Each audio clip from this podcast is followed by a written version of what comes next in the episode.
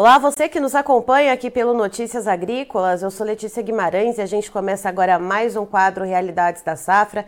Esse quadro que você já conhece, em que a gente costuma rodar Brasil afora para saber como é que está a situação dos principais cultivos semeados em solo brasileiro. Mas hoje a gente não vai falar de Brasil, hoje a gente vai falar de Paraguai, nosso vizinho aqui. Vamos conversar com a Esther Stort, que é diretora sócia da Dasagro, vai contar um pouquinho como é que está a safra de milho por lá. A soja já terminou de ser colhida. Seja muito bem-vinda, Esther. Olá, bom dia. É um prazer estar com vocês. É, obrigada, Letícia, pelo contato.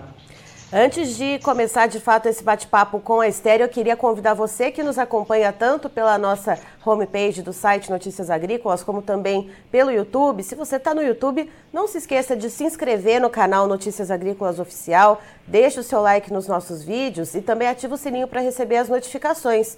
Além de tudo, interaja com a gente pelo chat também. Mande perguntas, sugestões, dúvidas. Estamos aqui então para bater esse papo. Sté, a soja que foi plantada sobre soja aí no Paraguai já terminou de ser colhida? Exatamente, Letícia. Terminamos a colheita. Deve ter algum, alguns saldinhos ainda para levantar aí, algumas áreas aí que estão esperando secar um pouquinho mais, mas praticamente tudo levantado já, então o produtor já já está partindo para outra, né? Preparando os solos aí, recebendo já os insumos e se preparando para a colheita de milho, que também já está em andamento em algumas regiões aí. Ainda sobre a soja, Esté, qual que foi a média de produtividade por hectare aí no Paraguai? Então, a safrinha de soja no Paraguai, que é a soja plantada sobre a soja verão, ela tem um rendimento menor, né? Normalmente a expectativa dela aí, se ela é plantada dentro de, do mês de janeiro, ela tem um rendimento acima de 1,8 é, eh, toneladas por hectare, né? Mas é, quando ela é plantada um pouco mais tarde, que foi o caso desse ano aí, é, já a evolução é, é, menor, né? Então também ela é plantada assim com é, um, uma uma tecnologia um pouco mais, vamos dizer assim, é restrita, né, enquanto fertilizantes. Então, ela é praticamente uma, uma segunda safra aí para tentar pagar os custos e, e manter a, a, roda girando. Então, a, o rendimento em si ela é, é realmente o retorno né, da, da, da, tecnologia aplicada. Esse ano a gente fechou aqui na, na, na consultora, né, na da Sagro, um número de 1.570 quilos por hectare a safrinha. Isso daria aí com a área que a gente estima que terminou sendo colhida, que são 415 mil hectares, é, 650 mil toneladas, que foram aportadas aí a safra principal, né, que é, foi de 8,600 então, o total você vai ter aí 9 milhões 250 aproximadamente entre as duas safras do que foi oferta de, de soja do Paraguai. Depois aí você tem, logicamente, o que, que fica para o mercado interno, o que, que vai ser exportado, né?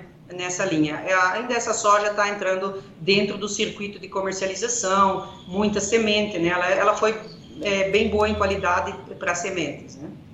E Esther, pensando nesse cenário né, de que foi plantado em atraso, você comentou que uh, isso já sai um pouco ali diminuindo uh, a média de produtividade da safrinha de soja. Esse número de 1.570 sacas por hectare em média, sacas não, perdão, uh, 1.570 quilos por hectare em média, isso estava dentro do esperado, já colocando no papel que essa safrinha de soja foi plantada com atraso?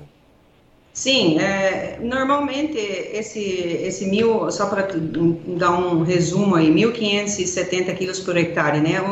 Isso já estava previsto por causa do plantio mais tarde, né? Já foi plantado fora da janela, é, seco ainda, né? Em algumas regiões, então a soja sofreu é, um pouquinho aí no início, né? Então não, não existia é, uma previsão de colher mais do que do que um e meio, né? Um, um, desculpa, um milhão e é, mil e seiscentos quilos por hectare.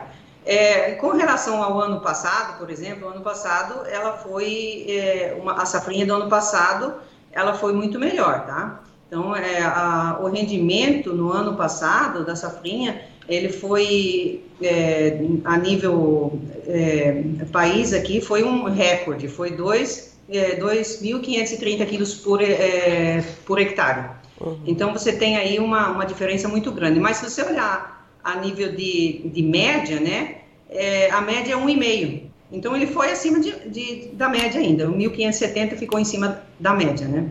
E quando a gente olha para o milho safrinha, da última vez que a gente conversou, ali perto do final do mês de abril, Uh, havia um temor de ocorrência de geada, né, que essas geadas não poderiam ocorrer até pelo menos dia 10 de julho. Então a gente tinha ainda ali em abril né, um, um período de tempo grande para esse milho se desenvolver. E como que foi de lá para cá, entre o dia 25 de abril até agora, Esther, para o desenvolvimento do milho safrinha por aí?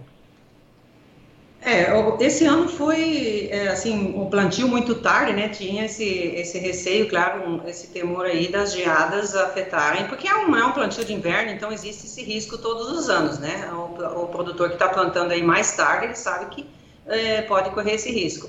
Então, esse ano foi praticamente 60% plantado fora da janela ideal, então, com certeza tinha esse risco. Hoje a gente está, é, já dá para dizer que a gente está fora desse risco, é, porque por causa da previsão, é, né, os, a previsão climática aí é, para as próximas duas semanas é de tempo aberto. Então a gente tem aí 10 dias, 15 dias com tempo é, é favorável, né, com temperaturas ideais, não tem chuva prevista. Então a gente acredita que esse tempo o milho desenvolva a ponto de que realmente ele já não tenha mais é, problemas com já. Daria para dizer hoje entre aspas que o milho já estaria salvo ainda que a gente tem 50% de milho que ainda está na fase é, não, madura, não madurando ainda, né? 50% já está é, passando para o final do ciclo, aí já está madurando, inclusive já iniciou, como eu comentei no início, um pouco a colheita aí, é, já estão colhendo milho úmido, ainda está muito úmido, então estão esperando um pouquinho para continuar é, essa colheita. Mas é, o risco de geada, a gente pode dizer que praticamente, não dá para dizer zerado, né? Porque sempre tem algum,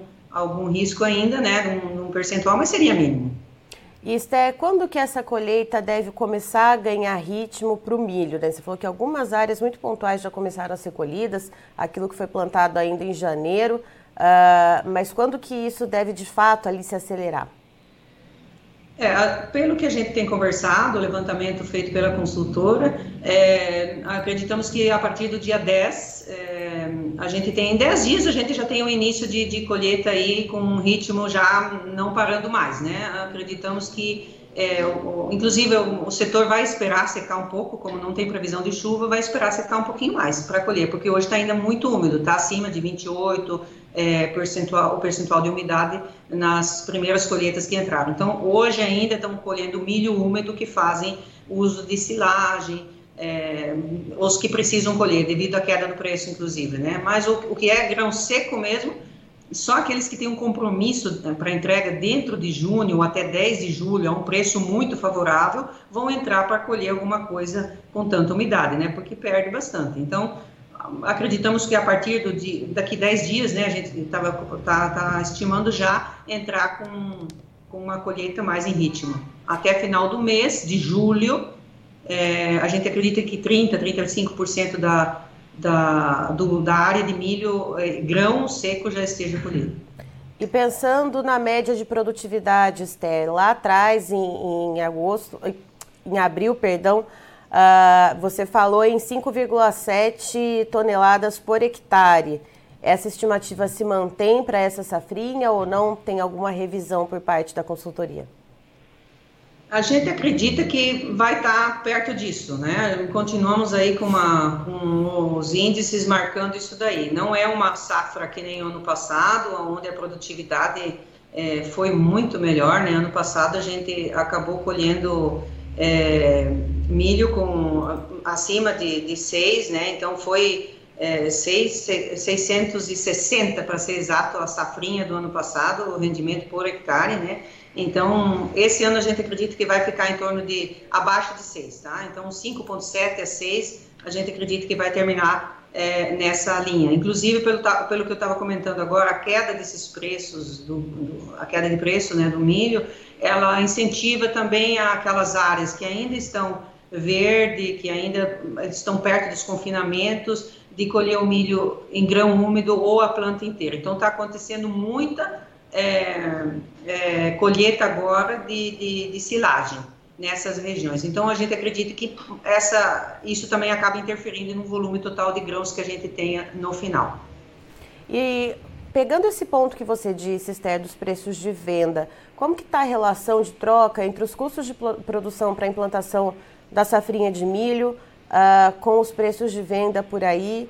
é, o que, que o produtor vai ter que desembolsar para poder pelo menos cobrir os custos de produção? Porque aqui no Brasil, com os produtores com quem nós conversamos aqui no Notícias Agrícolas, muitos não vão conseguir fechar a conta ou vão ali ficar no zero a zero. É, o custo de produção aqui, em média, né? Um custo médio, não é alta tecnologia, tecnologia média, sementes e tudo, é, dentro de um. Olhando um patamar médio do produtor paraguaio, é, é perto de 8, 700 é, toneladas por hectare de custo, ok? Tem até é, passado de mil, é lógico, mas a gente pegar uma média está trabalhando ali em 700 toneladas por hectare de, de custo.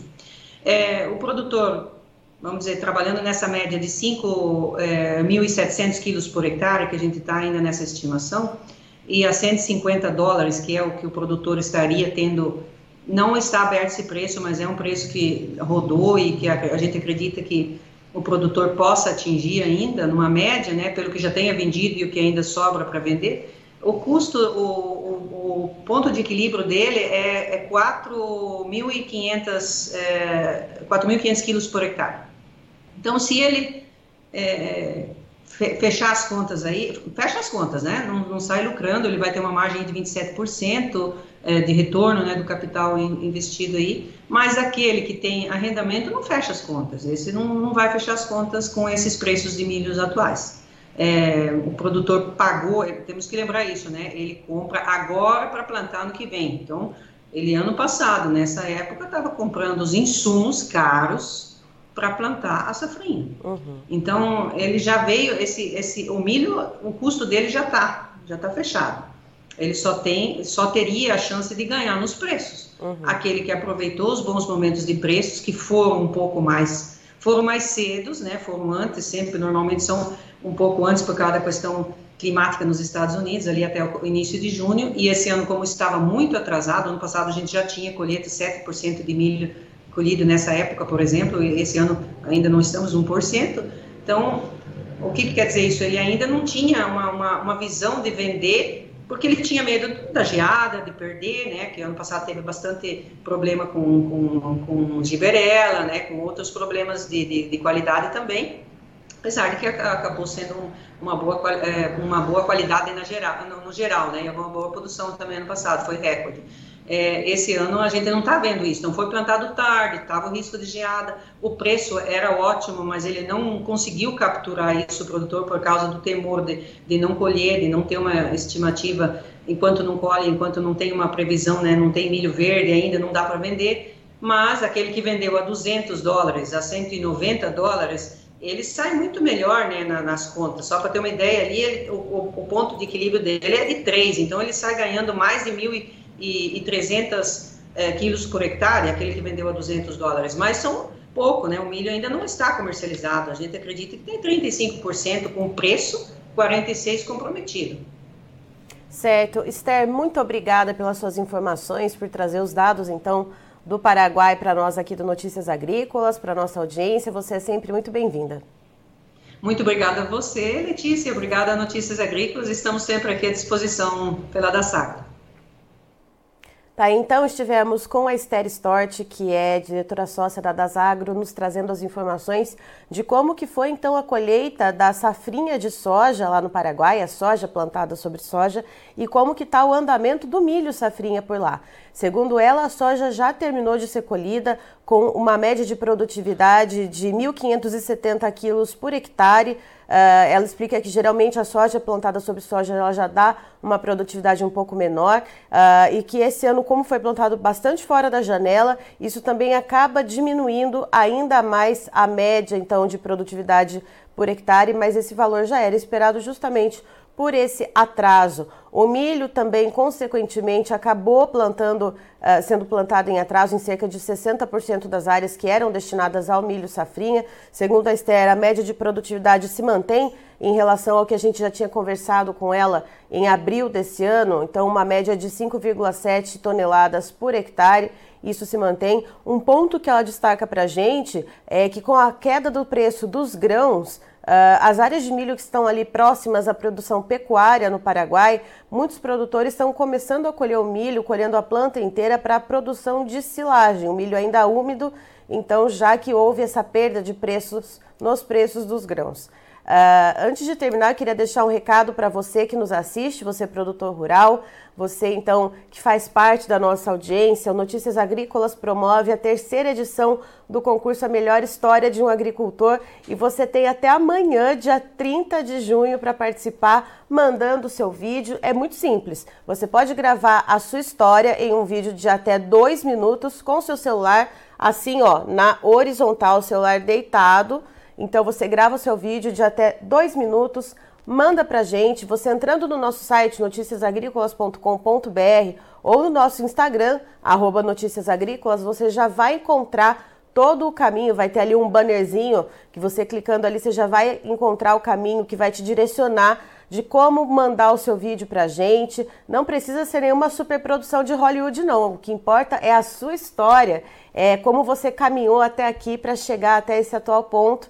E de todas as áreas do agronegócio são bem-vindas, então, para nos ajudar a contar essa história do Brasil que produz. E também você vai poder ver no nosso site os prêmios que são oferecidos para aquelas histórias que forem então eleitas como as melhores. Então não deixe de participar, você tem até amanhã, dia 30 de junho, para enviar a sua história. E aproveitando que a gente está falando desse concurso, vamos falar então de um dos patrocinadores. Você já conhece a plataforma Acessa Agro, que é a plataforma de benefícios da Singenta. Nela você, então, uh, ganha pontos através de compras dos produtos da marca Singenta e são mais de 3 mil itens. Então vá agora ao acessaagro.com.br e conheça. Se você é agro, acessa. Eu termino por aqui, já já tem mais informações para você. Fique ligado!